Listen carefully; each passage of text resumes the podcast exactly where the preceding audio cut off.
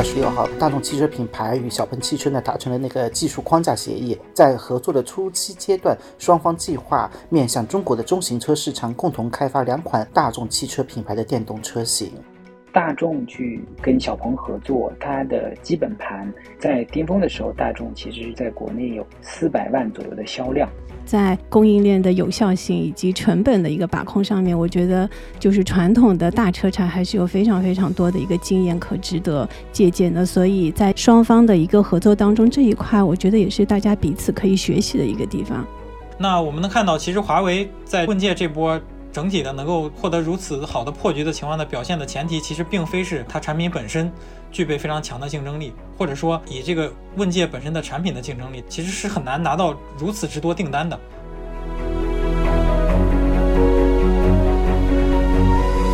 愉悦干货，提供坚果般的无负担商业与品牌营养。欢迎收听 B B 商业与品牌，在这里我们一起聊商业与品牌的有趣故事。我是 Linda 拿铁林，我是 Sean。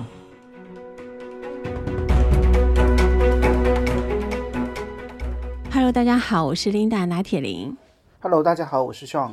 那上周的一篇微博的标题呢，成功吸引了我的注意。他是这样写的：警惕汽车行业过度内卷后的外资抄底。那我们的节目呢，在今年六月份的时候聊过一期，预言中国新能源汽车淘汰赛即将开启。同时呢，在节目中也抛出了很多未解的问题，比如中国电动车企何时能挣到钱，外资品牌如何来对应中国市场的这种内卷等等。那所以看到这篇微博的时候呢，就想着是时候再来关注一下电动汽车行业，而且广州车展也刚刚开始。那过去的五个月呢，行业内最大的新闻莫过于就是大众投资小鹏，Stellantis 投资领跑了。那本期的话题呢，我们就聚焦在外资车企投资中国造车新势力的背后逻辑。欢迎我们今天到场的两位嘉宾。两位嘉宾给大家做一个自我介绍吧。大家好，我是朱玉龙，我是一名汽车行业的资深从业者吧。大家好，我是圣安东尼奥小石匠，一名汽车行业的产品经理。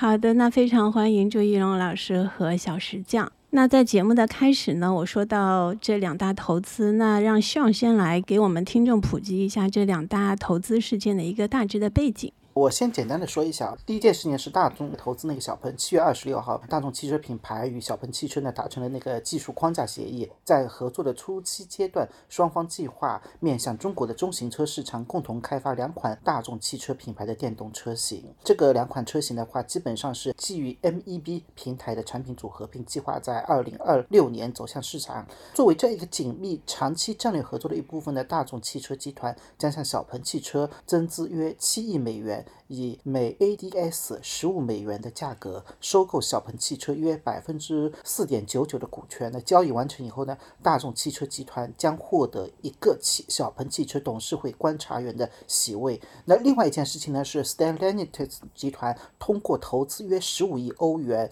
那也就是约合人民币一百十六亿元，获取了领跑汽车约百分之二十的股权，拥有两个董事会的一个席位。而且的话，他们也会跟领跑汽车将以五十一比四十九的比例成立一家名为领跑国际的合资公司。啊，谢谢上的一个介绍啊。那我们两位嘉宾能跟我们分享一下，在你们的概念当中，他们两家虽然都是一个外资的一个品牌，他们投资领跑以及小鹏背后的逻辑是一样的吗？呃，我先来吧。我觉得其实这两家企业的逻辑其实是不一样的。这两家企业的在华的销量完全不是一个层级的，也就是说，大众去跟小鹏合作，它的基本盘在巅峰的时候，大众其实在国内有四百万左右的销量。那么今年其实上汽大众、一汽大众下来以后，它其实还有一个类似于三百万左右的一个销售的盘子嘛。其实它本质上也有存在着大众品牌、奥迪品牌、斯柯达还有捷达这四个不同的相当于品牌运营嘛，然后跟两家合资企业，大众呢其实又是它第三个实体，所以其实大众在中国呢找小鹏是要一种长期经营的合作方式，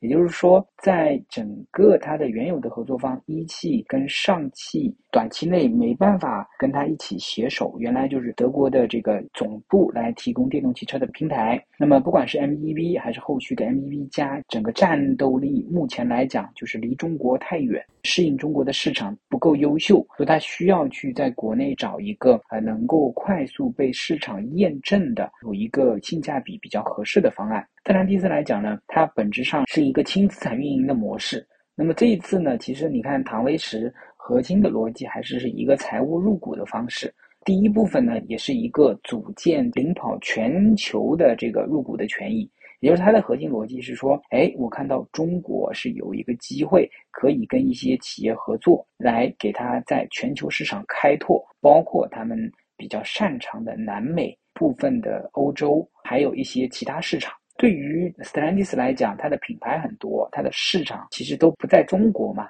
那么它在这个范围内需要跟中国这边成熟的这个企业合作，这样的话呢，它一方面拥有领跑的股权，另外一方面呢，整个外部销售的时候，它可以变成了一个大的销售商的模式，给它去做赋能。也就是说，某种意义上面来讲，领跑就变成了在全球销售范围内一个电动汽车的子品牌，只不过它在整个中国的权益，它只有大概百分之二十的股呃股份嘛，但是在全球的话，它等于是。跟这个合资公司是占了百分之五十一的，这个其实更多的是想要把中国电动汽车卖到全球。那么对于大众而言，其实某某种程度上，它最急迫的事情是在中国做出有性价比的车型。所以这两家企业虽然做了相似的事情，但两家企业的战略目的是完全不一样的。你说了一个很关键的点，就是 Stellantis 其实跟领跑的合作更多的是看一个全球的市场，把领跑作为一个子品牌来看待。那大众的话，更多的是看中国的市场。因为本身中国市场对于大众来说，其实就是一个应该是超过一半的销量都是来自于中国市场的。那这是一个非常不一样的一个点。小石匠，你有什么不一样的观点吗？或者有补充的一些观点？以及就是他们两者之间到底是一个短期的行为，是为了目前来应对中国市场的这样的一个激烈的一个内卷跟竞争，还是说两家的合作其实他们更多的是看重长期的一些战略的一个合作？嗯，首先我觉得这两个汽车集团它本身的实际的情况是不太一样的。我们经常会说这个 Stellantis 是一个失败者联盟，但其实 Stellantis 是一个地区成功集团的一个联盟。它其实，在除了中国以外的所有的其他的市场都有非常强势的地区化的品牌，比如说在北美市场依靠这个 FC 之前的一些。整体的品牌包括道奇啊、克莱斯勒，在北美它的市场份额非常的高，可能是北美市场的 top three。那在欧洲市场呢，因为依靠之前这个 PSA 整体的架构，以及说这个菲亚特整体的架构，包括说在这个 PSA 和这个 FC 合并之前，其实 PSA 也对于尤其是西欧的德国和英国的这两块市场的欧宝和这个沃克斯豪品牌也实行了兼并之后，其实整个斯特兰蒂斯在欧洲市场的市场份额是这个欧洲市场的第二名，那第一名是大众集团。那除此之外，其实它在这个南美洲市场，在中东市场，尤其是在南美洲市场，其实它的市场份额是超过百分之二十的。那也就是说，其实斯特兰蒂斯是一家在除了中国亚太区以外，其他市场销量都非常平均的这么一个品牌。那大众跟它最大的差异是，大众集团其实它的主要市场集中在两块，一块是欧洲市场，一块是中国市场。那这两块加起来的整体的销量差不多是三百加三百的这么一个数字。那从整体的这个销量的分布上来看，其实中国市场对于大众集团是非常非常重要的。那我们也知道，其实，在整个的目前的电动化的情况下，大众集团在中国的这个表现其实不是特别的好，只能通过损失毛利的情况去弥补它的一个销量。这其实是他们两个基本盘上的一个差异。那从这个长短期的行为上来看，其实大众所要解决的目前的核心问题是在它的这个核心基本盘的中国市场，需要在整个电动化的趋势下，尽可能的去保住自己的市场份额。由于它现在当前的这个产品的行谱的产品线，并不能够提供非常强有力的产品竞争力。那他就需要从这个国内挑选一家，他认为与他的自身品牌的产品线定位相符合，同时具备非常强竞争力的这么一个品牌。那最后我们能看到的结果就是。挑选到了小鹏这家公司，同时其实我们能看到合作的重心其实是以 G9 我们所称的这个小鹏的 E 平台来做整个的一个合作的重心。从目前的这些情况来看，可能呃合作的方向其实是以小鹏的这个 E 平台的整个下车体作为这个小鹏提供整体的一些技术的输出，包括说整车硬件架构和这个智能硬件的架构。最后大众作为在上车体去做进一步的开发，然后同时去形成一个最后是挂大众标的这么一个产品，在中国市场去尽可能的帮助大众品牌占据更多的市场份额。那斯特兰蒂斯和领跑的合作其实。更多的是集中在一个海外市场，因为我们知道斯特兰斯这家公司和大众的整个在全球拓展的方式其实不太一样。斯特兰蒂斯是一家非常擅长于把一个平台在不同的地区进行一个本土化定制，然后去推出新产品的这么一家公司。它其实会，比如说拿它欧洲的菲亚特的一些平台去做北美的一些车型，甚至会拿一些欧洲的车型去反推到南美洲市场。那作为这个领跑，其实它现在拥有的一个跟斯特兰奇非常 match 的一点是说，它其实拥有一些相对来说品牌定位不是那么高的这么一个，包括电动化以及说混动的平台。这些平台其实无论是在欧洲市场，还是在北美市场，甚至说在消费力不太强的这些非洲市场，或者说南美洲市场，它都是有可以进一步去推出产品的可能。那斯特兰蒂斯这个合作的重心其实也是集中在他的这个合资公司是直接换标的方式，把呃领跑的技术平台或者说产品直接推销到这个全球市场。那我觉得这个合作其实也不是说有看势均力敌还是强弱悬殊，其实都是彼此各取所需。那在领跑和小鹏在处于整个的资金链相对来说比较紧张的一个情况下，两家这个国际的跨国汽车集团能够给他们提供到一个资金的支持，同时帮助他们的产品呃在后续尽可能的推广到一个比如说全球市场，或者说在国内市场保持一个更高的。产品本身的市场额度，对于小鹏来说，如果通过其他的品牌来提升自己的这个产品的整体的供应链的量的话，也能帮助它解决一些成本上的问题。那在这类的合作当中，你们觉得就是双方各自看中的一些价值点是什么？在短期之内会体现出来的一些价值点是什么？我觉得其实整个来讲，我是对这些合作呢有一个比较有意思的地方啊。中国的市场是很卷的。那么这里头就是说，买的人的想法，他各自有目的嘛。像大众想要找小鹏来在中国市场有所改变，斯特兰蒂斯想要把这个车卖到国外去。你会发现在中国市场的你的战略目的是很难达到的。你会发现目前几乎所有的车企在中国的迭代的节奏都很快。那么你可以看到他们被收购的两家其实都是技术型的企业，小鹏也好，还有领跑也好。但是呢？原来这两家，这个斯坦利斯也好，大众也好，他们的开发节奏，他们的整个项目管理的周期，其实都相对比较长。所以我认为呢，目前看，其实，在两年内，基本上这些合作可能更多的还是处在管理的衔接、事情的准备，真正能够起到效果，可能是在二零二五年。这个其实你不管在国内运作，这个是一家跨国企业，已经是最快的速度了。那相对而言，就是像斯兰蒂斯把领跑的车卖到全球去，这个可能会更快一些，因为本身你只要把领跑的车做个合规，把它出口出去，那这件事情相对来讲会变得更快一些。那么再长期，就是这个合作过程中有什么化学反应，这个我们很难做评估。那么现在来看，抄底也好，干嘛也好。其实我理解就是说，卖的人何小鹏去做定增，相当于领跑那边去把一些老股转移，或者是做一些定增也好，他们更多的是说，在目前这两家企业都属于一个相对来说是比较困难，或者说它本身的这个资金支援其实都不是很充分的话。其实请外资过来，然后能够给他做一个供应链层面的、资金层面的，还有战略层面的合作，对他们长期发展是有价值的。所以说我理解就是说，这个事情虽然对于整个产业来讲是个大的新闻，但是实际上对于我们目前看到的这个产业的情况来讲，应该不会有大的波澜。也就是说，其实买了就买了，他们的合作也不是那么快，对我们的影响目前来看也不是很大。那么长期来看，到二零二五年以后，那要等他们做的领跑的车卖的怎么样，然后小鹏跟大众的合作这个车型到底什么时候出来，有没有竞争力？那时候是不是小鹏把最新的东西，因为他们合作的是 G 九嘛，G 九还是老款的，那扶摇架构什么时候上去，这又是个大问题。我理解就是说，看上去很大的事儿，其实对我们来讲几乎没有波澜吧。小石啊，你是怎么看的？我觉得对于大众和这个斯特兰蒂斯来说，这两家公司有一个非常相似的一个价值点，就是他们首先整个的电动化的平台是快速可用的，或者说就是现成放在这里的。我们先看这个大众这边哈，其实大众目前最棘手的是，它首先要需要一个呃相对来说比较高级的平台。这个高级其实体现在一个是整车平台硬件的高级的程度，第二个是这个整个智能化智能硬件的高级的程度。那其实我们看到 G9 这个平台，虽然说它在上市之后的销量比较一般，但是 E 平台的架构，它的整车平台的高级度是非常够的。它其实所有的包括它的双腔悬架化这些东西，其实是能够满足大众品牌在未来提供一个更好、更具产品溢价的这么一个产品出来的。我们能看到，现在大众整个在国内的一个电动化的平台，其实它的高级程度是不够的，或者说它的溢价能力不够。它的整车的机械平台的一些配置是在规划初期是非常落后于国内目前发展的现状的。其实我们能看到最近的市场非常的卷，比如说最近看到的这个叉九和 Mega 的一些产品传播上的竞争，其实围绕的核心点是整车的。工程能力，包括说这些基础的一些硬件，比如说空气悬挂、后轮转向这些东西。那我们能看到大众的平台，其实当前在国内的整个的一个产品竞争力非常弱的。这块是整车工程竞争力，其次是整个智能化的竞争力。它的整个智能化的架构，包括说它的呃自动驾驶和智能座舱的能力，可以说是了胜于无。在行业中也会看到一些目前购买大众品牌的这些用户，其实对于智能化的需求是非常弱的。也正是因为他们对于智能化的需求非常弱，才会最后选择大众的当前的电动车。但对于整体的市场趋势来说，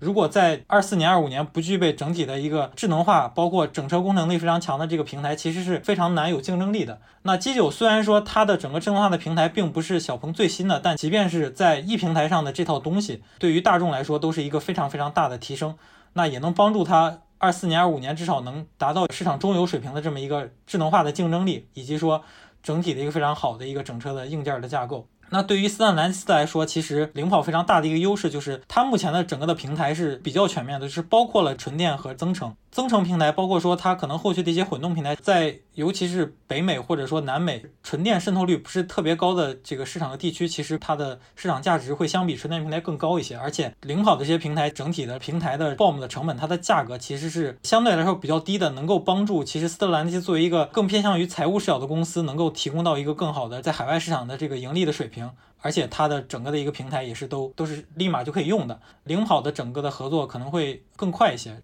大众跟这个小鹏的合作，基于我们对于当前的整个市场内的这些产品研发周期的推测，如果说在这个使用 G9 的下车体这些智能硬件和包括整车硬件的情况下，这个产品我觉得可能最快在二五年就能就能够上市，给大众提供到一个比较好的一个呃整个市场上的帮助。那我觉得不管是短期还是长期来看，其实大家都是在各取所需。我觉得能看到还有一个大家没有看到的价值点是这样的，在小鹏这次整个产品的迭代过程当中，其实它 G9 的整个的产品的价格是做了一个非常非常大的调整。我们能看到，比如说 G9 的整体的平均的终端的这个售价，其实下降了大概有五到七万。那这个五到七万其实并非完全来源于两个年款产品生命周期当中出现的一些供应链的价格下降，比如说电池的价格的下降。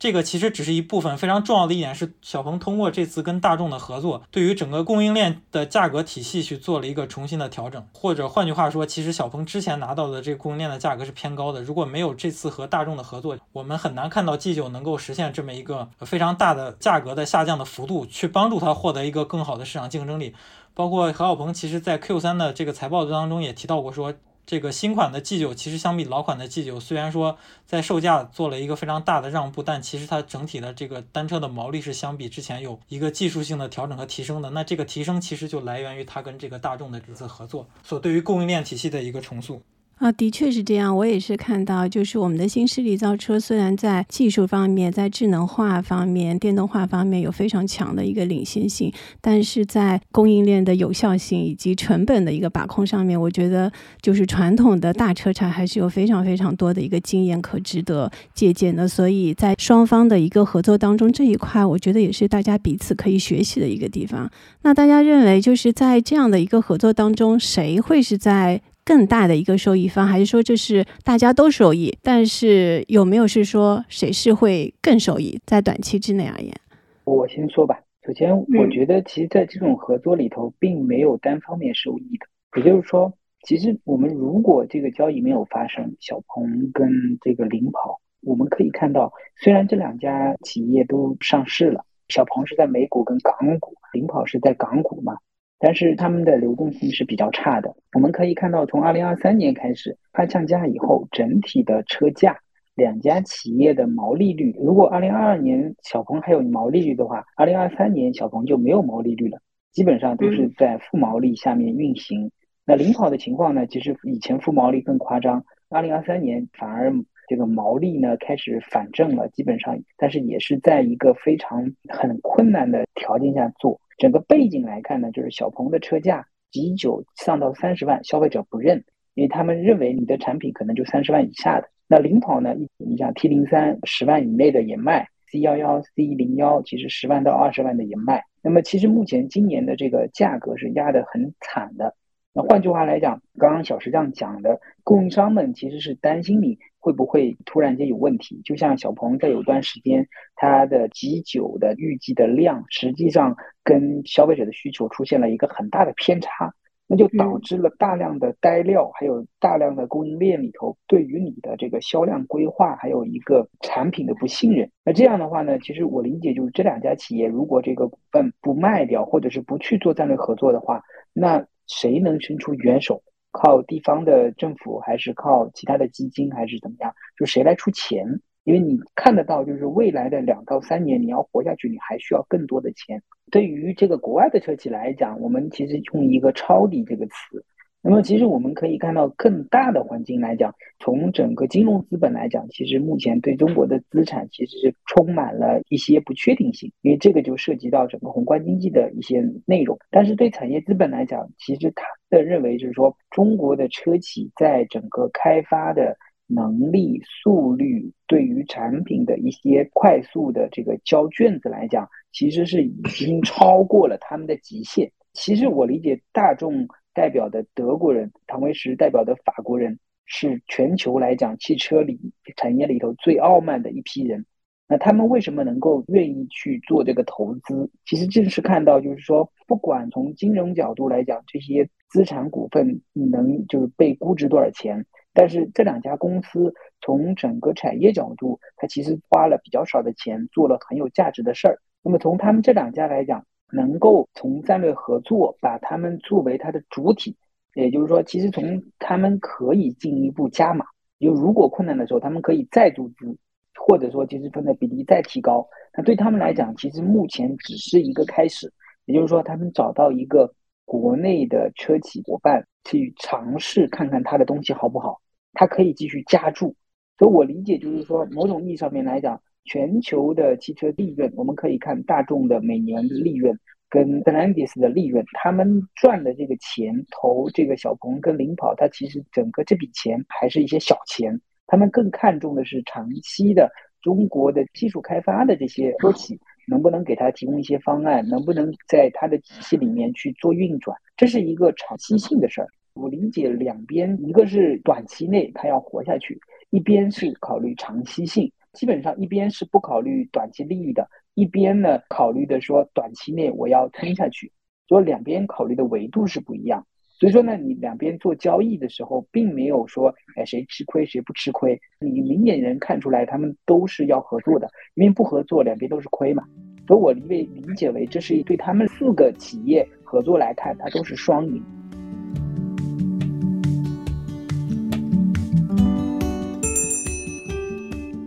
那接下来我们问小石匠，刚才那个朱玉龙其实提到了一个抄底的那个事情，我们开头也说了，你之前有一篇微博就说要警惕汽车行业过度内卷后的外资抄底，你当时写这句话的时候，你担心的是什么？还是这只是一个标题？哎，我这里插播一个新闻。之前那个起亚中国的高管曾表示，就是国内市场那个竞争非常激烈，他们觉得可能三年之后汽车品牌百分之四十会消失，那时候就是起亚可能就有机会去打扫战场。这其实也是大家刚才说的一个抄底的概念。其实在微博首先是基于几个这个预期和几个事实的。那第一个预期是这样的，其实就是说，我们认为中国的这些自主品牌，它的在全球市场的一个所能触达的市场的范围，更多情况下还是局限于中国的这两千万的量，以及说非发达国家地区的一些市场的量。非常核心的另外的两块市场，包括北美市场和欧洲市场，我们的这个国内的自主品牌是非常难。能吃到的这个，其实后续包括说会有一些整个的贸易风险，包括其他的风险也好，其实是非常难去在这些市场真正做到说能够把我们的产品卖到这边去。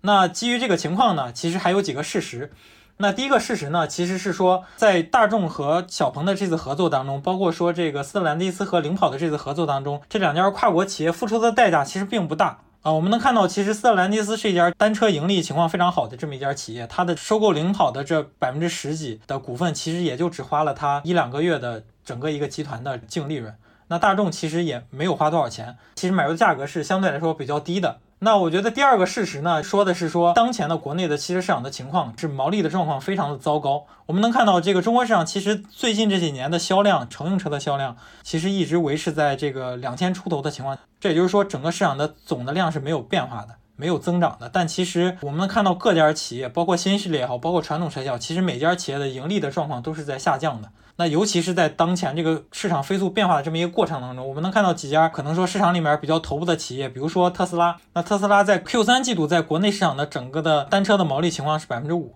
那如果 Model 三加 Model Y 的单车的毛利情况是百分之五的话，也就意味着 Model 三在国内市场其实是可以认为毛利是一个几乎为零的状态，或者意味着它就是平进平出。然后我们另外能看到一些财务数据，比如说小鹏的 Q 三季度的财报。其实小鹏在 Q 三季度相比 Q 二季度，它的整个的销量也好，它的这个新车型 G 六的在整个的大盘子里面的占比也好，都做了一个非常大的提升。换过来说，其实小鹏在 Q 三季度主要卖的走量的车型就是 G 六，即便是在新车型加持的情况下，小鹏在 Q 三的整个的单车的毛利依然是负五个点左右。那也就意味着，其实 G 六这款车型虽然现在在市场上销量，它的整个市场的反馈非常好，但它依然是一款至少说。它目前呢，在 Q 三季度主要交付的低配车型的毛利情况也几乎是为零的，或者说是平进平出的。那我们透过这两家企业再去看到别的其他的车型也好，其实能看到至少说在二十到三十的呃区间段的纯电车型，几乎没有几个车型是赚钱的。在这个情况下，其实我觉得整体的这个市场的情况是我们即便是二零二二年，我们的整个的自主品牌的市场份额有了一个非常大的提升。整个中国市场对于所有企业的其实利润的总额可能是在下降的，而且这种情况某种程度上是不可持续的，或者说我们如果把企业拆开来看，对于新势力来说。如果说我的单车的毛利持续在一个非常低的状况，这就意味着我在短期内很难去做到整体公司的盈亏平衡。如果我做不到盈亏平衡，就意味着我需要更多的钱，我需要去融钱，需要去拿到更多的钱。我们也其实可以拿小鹏做个例子哈，整个财报的数据上来看，如果说小鹏在这个每个季度它的整个的研发费用是十五个亿，它的整个的经营管理费用、销售费用是十五个亿。那就意味着他们每个季度需要支出三十个亿。如果说他需要通过他卖车赚的钱来跟这三十个亿做成这个盈亏平衡的话，如果我们假设他每个季度卖六万台车，那就意味着要赚这三十个亿，就需要他每台车的单车的毛利要达到五万元。那五万元对于小鹏这个品牌均价的车型来说，其实它的单车的毛利率要达到二十个点以上至少。但其实这二十个点是非常非常困难的，对于这个当年市场的头部品牌来说都是难以实现。那就意味着从长期来说，可能短期内是比较难去实现这个盈亏平衡的。那这是对于新势力品牌来说，那对于其他一些国内的传统车企来说，我们能看到这些传统车企其实在过去它的盈利的大头是来源于合资品牌的。二二年到二三年，其实合资品牌的整个一个在市场的销量也好，价格也好，都是下跌的非常严重。那也就是说，其实在今年很多这种。不是头部的合资品牌，其实它的盈利状况也非常的难看。那这就意味着，对于这些传统的车企来说，它整体的利润来源也就失去了一大半。那它又去哪儿？通过更多的利润去呃继续的投入到它的这些自主品牌的纯电，包括新能源车型当中呢？这其实也是一个非常大动哈。那在这种过度内卷之后，其实能看到的整体情况是，大家都不盈利，大家都不赚钱，大家其实在后面又需要钱，那这个就会出现一个啊非常矛盾的情况。那可能最后的情况就会出现说跨国的重组去维持整个国内的一些品牌的它的一些后续的发展，那这是一个我的一个主要的担心。关于这一点，朱玉荣，你有什么看法吗？这里头就是说，整个国家的这个汽车产业为什么都不赚钱？为什么处在这个情况？其实是不为一直所转移的。也就是说，我们会发现我们国家的产能，我们国家的其实点就是核心的概念，就是说。我们的整个产能多，因为历史上的合资企业、自主品牌、地方的国企，其实整体的这个产能是非常大的。换言之说，从我们的这个角度来看，它其实在这个过程中累积了这么多产能，你如果这些企业要运营下去，它就必须要卖车嘛。换言之来讲，它就必须要把相当于企业的这个量拉起来。我们会发现，当整个汽车市场产品供给充分的条件下，其实从这个核心逻辑看，你不管就是说合资车企在不在，这个内卷的形式它是不可改变的。因为我们的这个产量在摆在那儿。其实我们的主要市场，其实国内，其实我们会发现，随着这几年，二零一七年整个顶峰到了以后，国内的市场就在开始往下降。这个其实并不是以我们的意志为转移的。在目前这个阶段，中国的汽车行业本身就处在一个非常虚弱的状态。也就是说，你其实合资企业它为什么不做了，或者利润在不在，或者它可以撤走？核心的问题就是你在国内，你一个好的产品，你需要销售，你需要各种推广的费用，你其实带来的潜在收益是很少的。那为什么呢？就是因为产品特别多，各种的层层叠叠的车型，本身中国又特别大，想要在分化的市场上面要去做，你需要很多的工作。那反而就是在我们这个两千多万的市场里头，你要获取利润就变成了一件非常困难的事儿。我理解就是说，其实这个过程中，疫情芯片的这个危机其实是减速，因为芯片危机的核心问题是你缺芯片，你造不出来车。实际上，你等到 OK 芯片不缺了，大家都可以造出来车的时候，大家都要把产量拉起来的时候，发现车的价格守不住了。那车价守不住了，那好。那整体的整个，你不管是再努力去提高销量，对应的整个盈亏平衡点就很难做，很难实现。那么今年其实是整个汽车行业，呃，我们讲这么多年以来最微利的状态。二零二四年可能会更差，大家都想活下去嘛。所以说我理解，就是目前这个阶段能够折射出来的，就是说，当汽车产业积累这么多问题，然后我们又从燃油车转到电动车这一个转型的过程中，那么整个。电动车还在就是往上的时候，我们的电池、我们的电动汽车的这个产能又度了特别多，所以说这里头我们就发现我们的问题是，燃油车本来就是按两千多万设计的，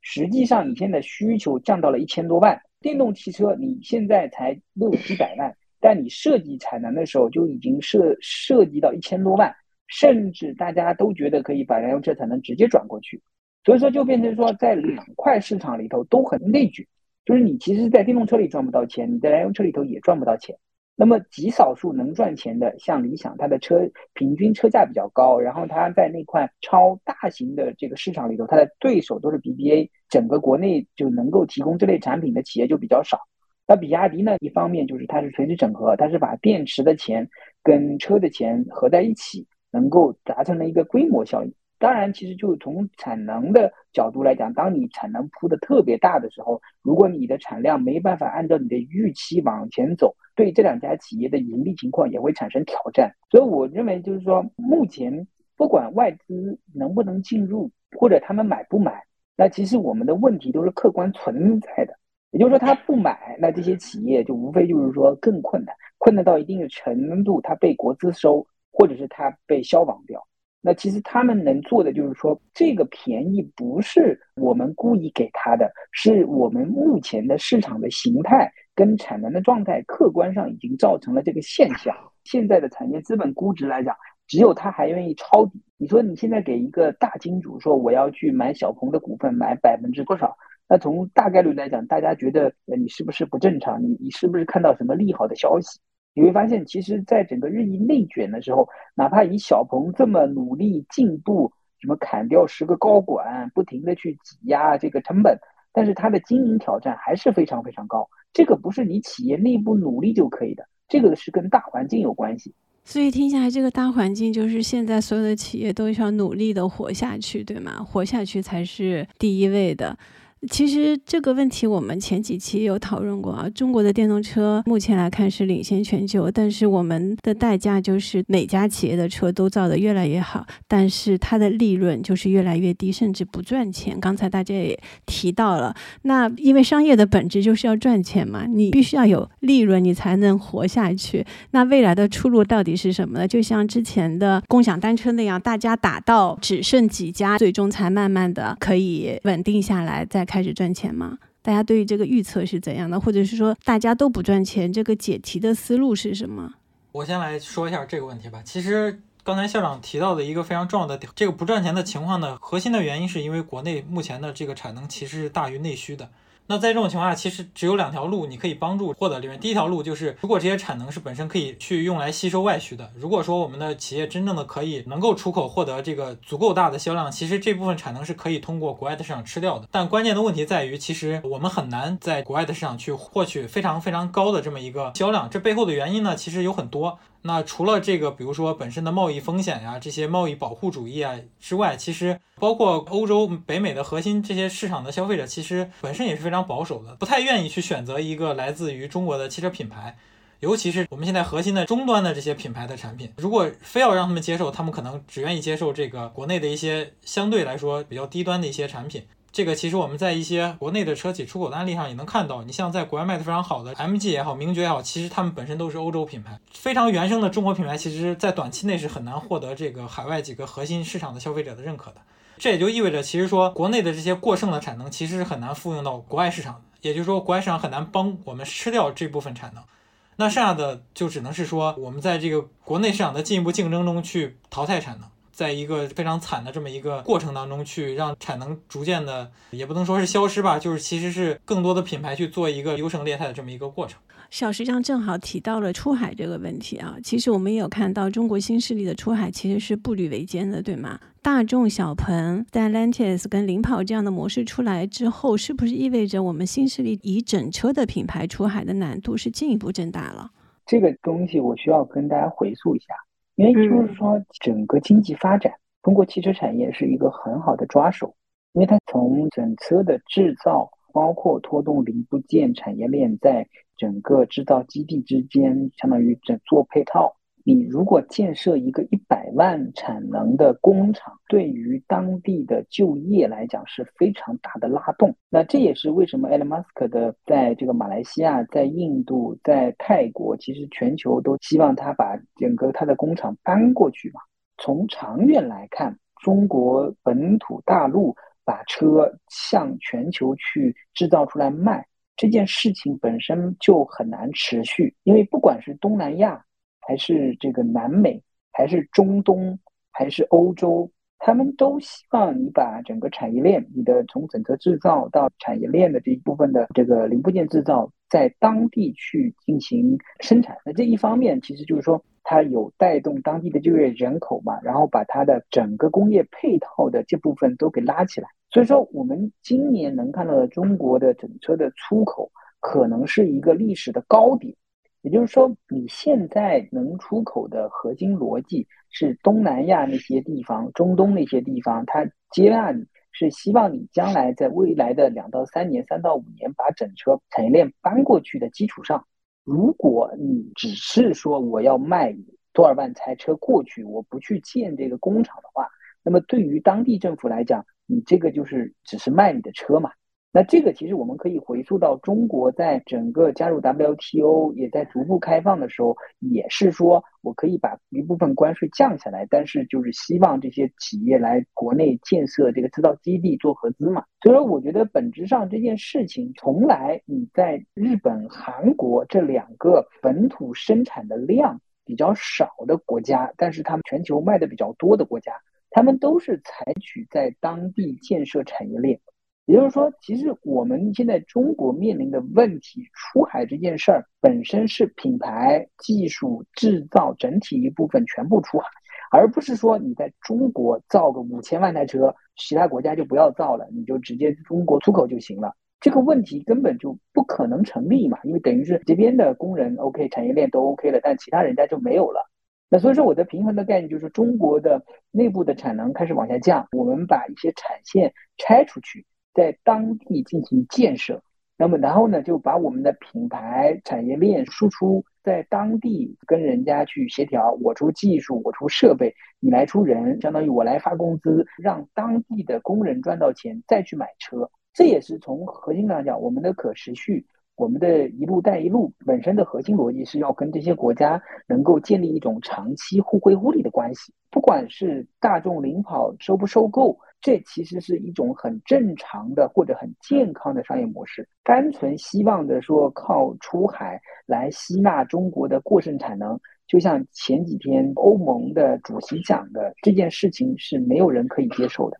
嗯，理解啊，就是说出海的话可以分几个方面来讲，比如说品牌出海，其实指的就是说你一个领跑的品牌带着你的供应链，然后到当地，在当地造车，以领跑的品牌来卖。那另外一种出海的话，就是说，比如说哈是大众，它用的是整个中国的供应链，然后中国的供应链的那些供应链企业也到当地去建厂，后成为在德国或者是其他地方的一个产业链，以大众的品牌来卖。全球的一个市场，或者是当地的一个市场，那在这两种里面，你们觉得在目前而言是哪一种是更可行的一种方式？是以品牌的面貌出海，带着供应链，还是纯粹的是以供应链的方式去赋能当地的汽车品牌？我觉得这个逻辑其实还是从海外市场，他们对于整个品牌的接受度来看，我觉得目前最合理的方式还是通过供应链去赋能当地的品牌之后，然后以当地的品牌作为这个最后的出口。因为我们能看到，现在这个方式其实大家用的也比较多。比如说，像奇瑞之前在意大利卖车，其实也是挂这个当地的一些品牌，包括说像兰蒂斯也好，他自己集团本身旗下也是说同一个车型在不同的市场用不同的品牌去营销，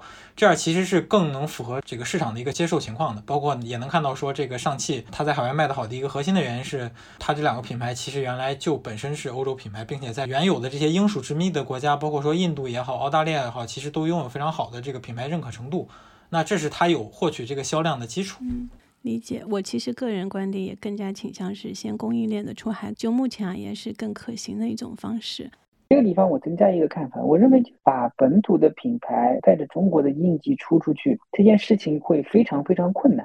因为你要当地的人接受你整套的东西，其实是挺困难的。因为你会发现，随着智能手机的发展，像抖音到 TikTok，它其实在整个转型的过程中。它其实是为当地市场深造了一个品牌，也就是说，你如果直接按抖音出去的话，这个效果就不会那么好。我们看到中国能够把中国的产品、好的东西能够打出去，它也需要根据当地的法规、当地的需求来做调整。如果你按原生的非常强硬的姿势出去的话，这种可能性并不是很大。我觉得这里头并不存在一个第一种的可能性。就是我们的品牌还挂自己的牌牌子，象征着中国的这个品牌很牛逼。但是对当地人来讲，其实更多的是你的产品本身 OK。但换言之，如果有一个跟你相似产品的在当地品牌做一个合作的话，相同的产品力的时候，你中国的品牌其实是一个劣势。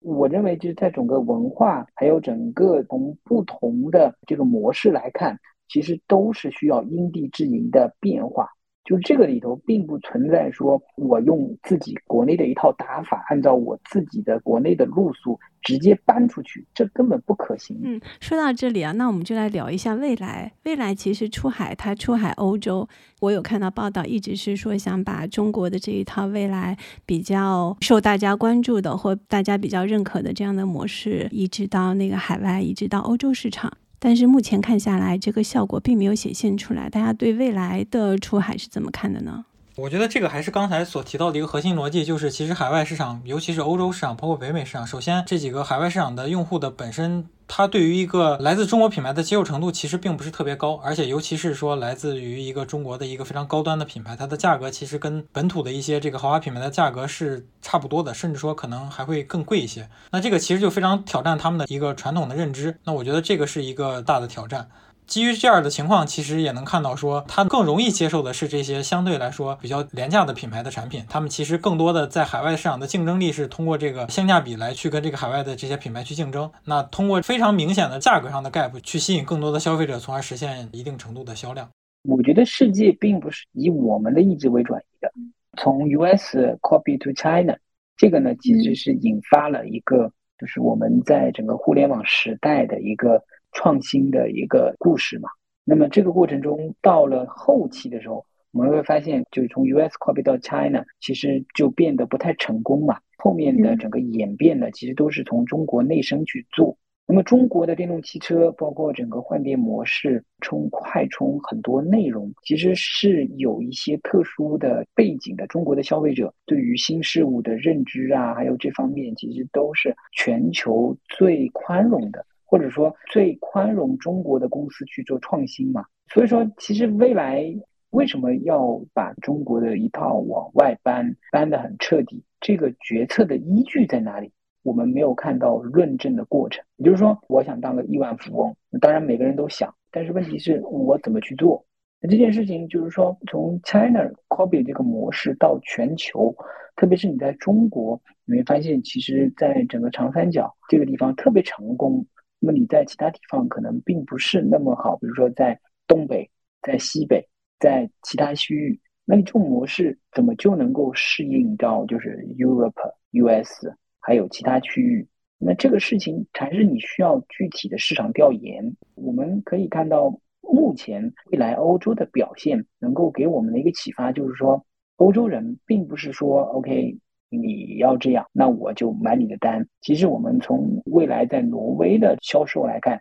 因为挪威人可能是欧洲最友好的，或者说最接受新鲜事物吧。全球所有的电动汽车都可以在挪威去试一试，但目前看下来，大家并不是很接受这种模式。所以说，我对这个事情呢，其实持一点保留态度。如果你想，那你这个想法怎么得到验证？在没得到验证之前，为什么一下子就把自己扑出去？这里头决策的过程其实是有一些复盘的可能性。所以说我其实从我个人的观点来看，我认为这个事情是值得商榷的。我也听到一种说法是说，未来要出海做挪威的市场，其实更多的它其实是做给中国的车主来看的，它证明它是一个全球的高端的品牌，这是坊间的一个传闻，它用出海做了一个宣传而已，我不知道。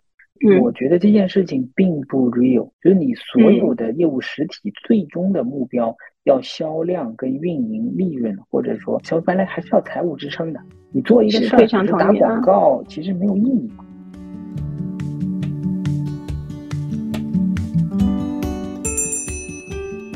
那最后的话，我们来预测一下未来的三到五年，中国市场的电动车格局会发生一些怎样的变化？到底哪些车企会活下来，而且会继续的活得很好？其中就引发一个问题是说，外资品牌是否会后来居上？包括那些合资的品牌，因为其实电动车的最早的那些 early adopter 就是早鸟用户，其实基本上都已经收割完了，现在已经是进入了一个跟随者的主流的消费的这样的一个区域。那这群主流的消费者会不会更倾向合资品牌、外资品牌呢？两位是怎么看的？我觉得对于三到五年之后的这个市场的格局，其实分两方面吧。第一方面是关于整个市场的一个。包括品牌的一些情况，我觉得未来三到五年的一个核心的主题还是一个非中国品牌的一个出清的这么一个过程啊，它会是一个持续的一个动态平衡的这么一个过程。我们能看到现在的趋势一定是说，中国这些品牌的整个市场的市场份额是持续增长，具体到哪个量级呢？那不是很好预测，但至少说，我认为至少会到达这个，比如说百分之六十五以上。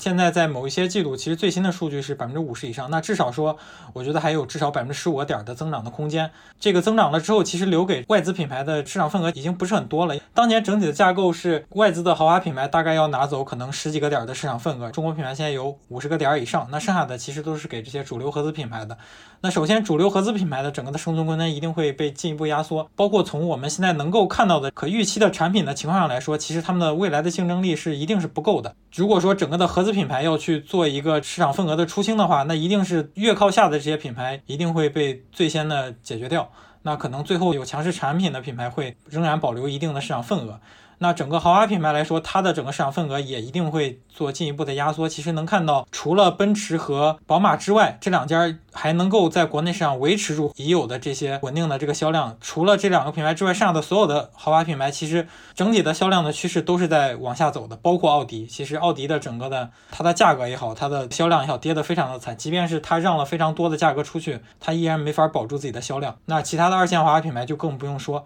整体的过程是一定会持续的，那最后会动态的维持到大家彼此平衡的这么一个状态。那从产品上来说，目前整个产品的结构的预测，其实它会逐渐走到一个增换购市场的这么成为一个重心。其实我们能看到，最近这几年整体的市场的趋势也是从首购市场去进一步转移到增换购市场。那转移到增换购市场之后呢，其实它的一个整体的市场的需求的反馈的结果，其实整个市场的价格重心会一直往上走。那也就意味着，无论是三十万以上这个区间段，还是二十万以上这个区间段，它的整个市场份额也会继续往上走。这两千万台的基盘可能不会有很大的明显的提升。那在这种情况下，也就意味着说，在上面的这些品牌，就是它的价格中心在上面这些豪华品牌，包括说这些呃新势力的品牌，可能会获得更多的市场的机会，因为整体的这个市场的趋势是朝这个方向发展的。包括我们能看到，理想之所以能够取得这么好的整个的市场端的表现，尤其是它的经营的表现，核心的原因是它对于整个市场的基盘的预期是刚好踩到了一个非常大的增量，尤其是说基于这个人口学和经济学的分析。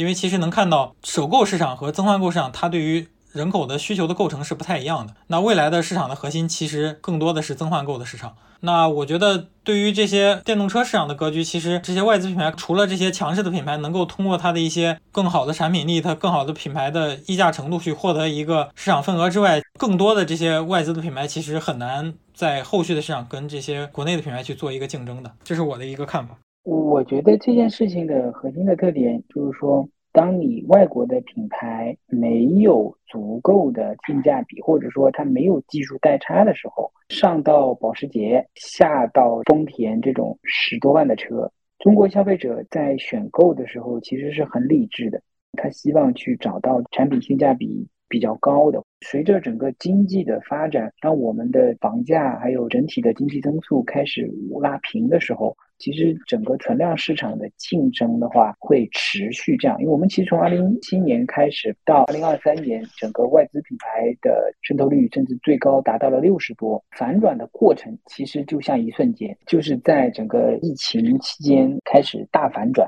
那我觉得本质上的原因还是说，当产品力相似，或者甚至我们在部分的体验上有提升的时候，其实外资的盈亏平衡点比我们高。当我们通过价格战，通过更优惠的产品去打这个市场的时候，外资的困难度是非常高的。那么长期来看，外资是否能够保留近百分之二十的这个是 market share，都是慢慢有一个打怀疑嘛？因为其实说白了，你越挤越多嘛，就相当于说你慢慢就像法系、韩系，甚至现在美系，除了特斯拉以外，都开始萎缩了嘛。德系的这个不管豪华品牌还是非豪华品牌，其实也被极度压缩。日系的话，其实三家企业都很难受。我理解就是说，这个过程其实是非对称的。就我们用的新能源车，我们用的更高的性价比的配置，在整个消费下行期间的这个市场竞争策略，你合资车企因为有这样一个摊子在，你其实只能按固有的打法去跟随。那这样的话，我们会发现，就像广州车展上丰田说，或者几合资车企说，合资车企不是落后的代名词的时候，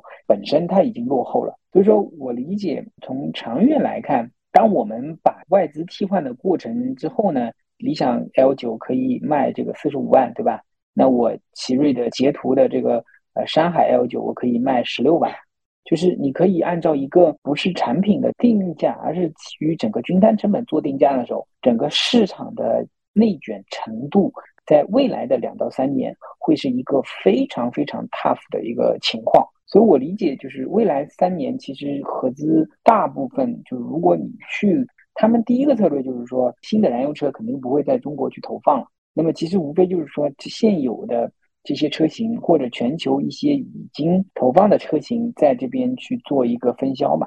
所以他们的市场的萎缩程度会在这两年会非常加速，慢慢的趋于一个稳定嘛，因为他们本身的这个质量或者说很多考虑的因素，其实相对来讲会更多一些，也有一部分相对来讲有年纪的这个消费者可能还会考虑他们，所以说从长远来看。中国在未来的两三年，当整个自主品牌占据大头的时候，整个内卷是没有止境的。那内卷没有止境的时候，外资肯定是不 OK。整个过程中，就是自主品牌去卷的时候，就无非是说你有多少的后备的资源，就你有多少钱。第二个就是说你在整个运营的产品能不能有现金流，能够支撑你的这个发展我估计就是下一波非国有体系或者是没有银行授信的这些企业会很难受。就像刚刚讲的，就是说你其实一直在亏，或者说你需要大量的钱继续维持市场，在战役里头有你。但是我现在看下来，真正能够坚持下来的并不多。基本上下一波开始围绕着国企去做整合，围绕着这些企业之间去做一些收购 merge，这是一个大概率的事儿。啊，未来两三年会有一个非常重要的入局者，就是小米汽车，因为这两天他也在做一些谍照啊，也会曝光出来。大家怎么看小米汽车的入局？觉得它会有机会吗？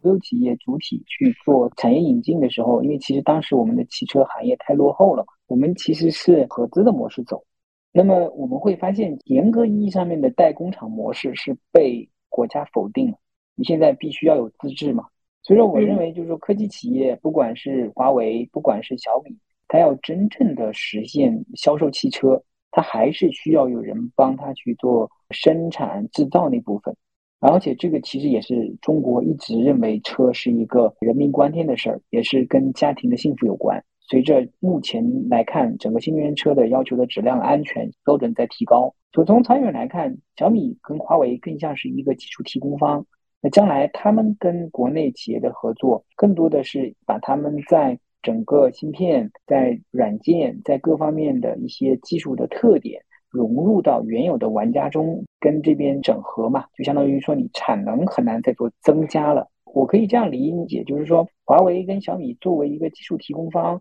他们补全了原有造车的国内造车的玩家不会的那部分。但是你如果说把它视为一个独立的主体的话，我们会认为，其实就是它不可能一直在给你去继续建产能，或者是给你非常高的产能的扩张的计划，这个也不现实。所以我理解为，就是说小米进入这个产业，更多的是从另外一个维度，把信息技术、把一种组装的模式去改造整个产业。但是它改造的主体，其实可能还是原来的，比如说像现在传闻的这个北汽小米啊，就是相当于这部分它也要有一个历史的一个过渡阶段。小米会跑得很快。但是小米是不是单纯的小米？这个还是值得怀疑的。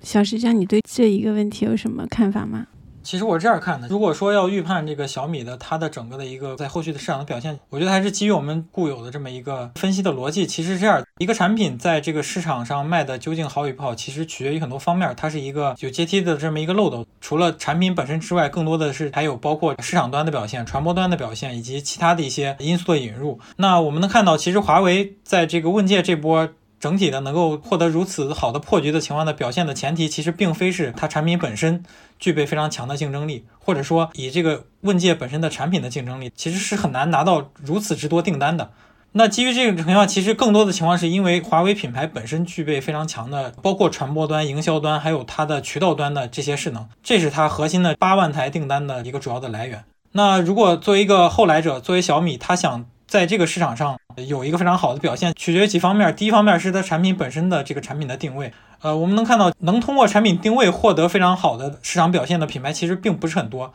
呃，最核心的是理想，其实它踩到了一个非常好的市场的增量。理想它所能够实现当前的这么一个非常好的经营情况、非常好的销量的情况下，能够获得非常好的单车毛利的情况的基础是它切入到了一个未被满足的市场。那我们反过头来看小米的产品，看起来是非常有难度的，因为小米的第一款车 MS 幺幺，它的切入的市场其实是一个已经存在的市场，而且这个市场可以说是有一些拥挤了，而且它切入的这个价格段二十到三十这个价格段，其实是当下竞争最为激烈、最惨的市场。虽然它的整个的二十到三十万的这个纯电的渗透率非常高，但这个价段其实现在没有人能盈利，也没有人能够真正的说通过这个市场去。获得一个非常好的经营的情况，所以这块对于小米的整个一个产品定义，包括说它的一个后续的行谱，其实是有非常大的问号的。那反过来，我们看除了产品之外的传播端的表现，它的渠道端的表现，其实它很难做到跟华为一样强势，因为其实我们知道华为它具备非常非常强的品牌的势能，这个品牌的势能其实是小米可能它不具备的。虽然说它是一个用户端是一个有一定积累的手机品牌，但是它在汽车这个用户端的影响力其实是待定的。那它有没有它的一个固定的人群能够去触达到它的这个品牌，从而给它带来一些收益？这个其实也是有问号的。整体来看，如果单从这个小米品牌本身它的一些产品在后面的表现，我觉得风险还是非常非常高的。好的，今天非常感谢两位嘉宾的分享。关于电动车行业，那我们的栏目也会持续的进行关注。再次感谢两位嘉宾小石匠和朱玉龙。那我们在我们的 show notes 里面也会把两位的社交账号放在那边，感兴趣的听众们也会去关注他们的社交账号。那我们今天的节目就到这里结束啦。嗯，好，谢谢大家，拜拜。好，谢谢两位。You show